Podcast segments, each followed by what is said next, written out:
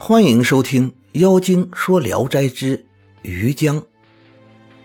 乡里有个叫于江的，他父亲夜里睡在地头上，被狼吃了。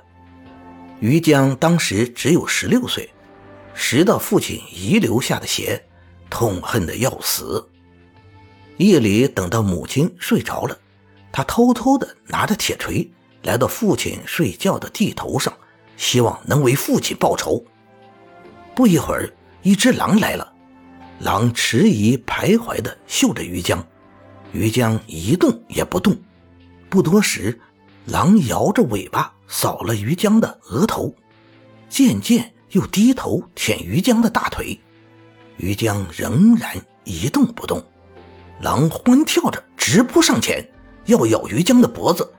于江急忙用铁锤猛击狼的脑袋，狼立刻被打死了。于江起身，把狼放在草丛里。不多时，又来了一只狼，同前面那只狼一样，又被于江打死了。于江一直躺到半夜，再没有狼来了，就迷迷糊糊的睡着了。梦见他父亲告诉他说：“你杀了这两只狼，足以解我的恨了。但是领头杀我的狼。”鼻子上是白的，死了的这两只都不是啊。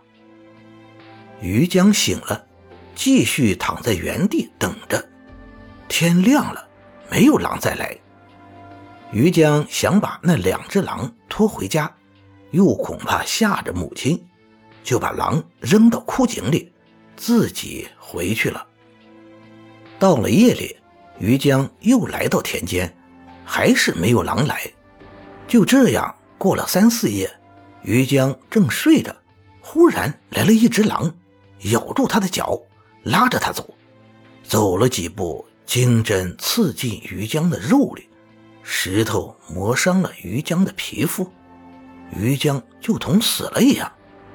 狼就把于江放在地上，想要咬他的肚子。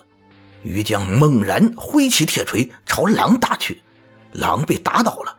又接连打了几锤，狼才死了。于江仔细一看，真是只白鼻子狼。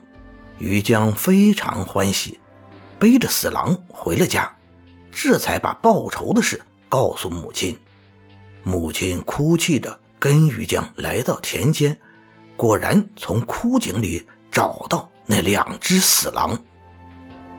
感谢您的收听。您的支持是我持续创作的最大动力。如果喜欢，请点击关注订阅。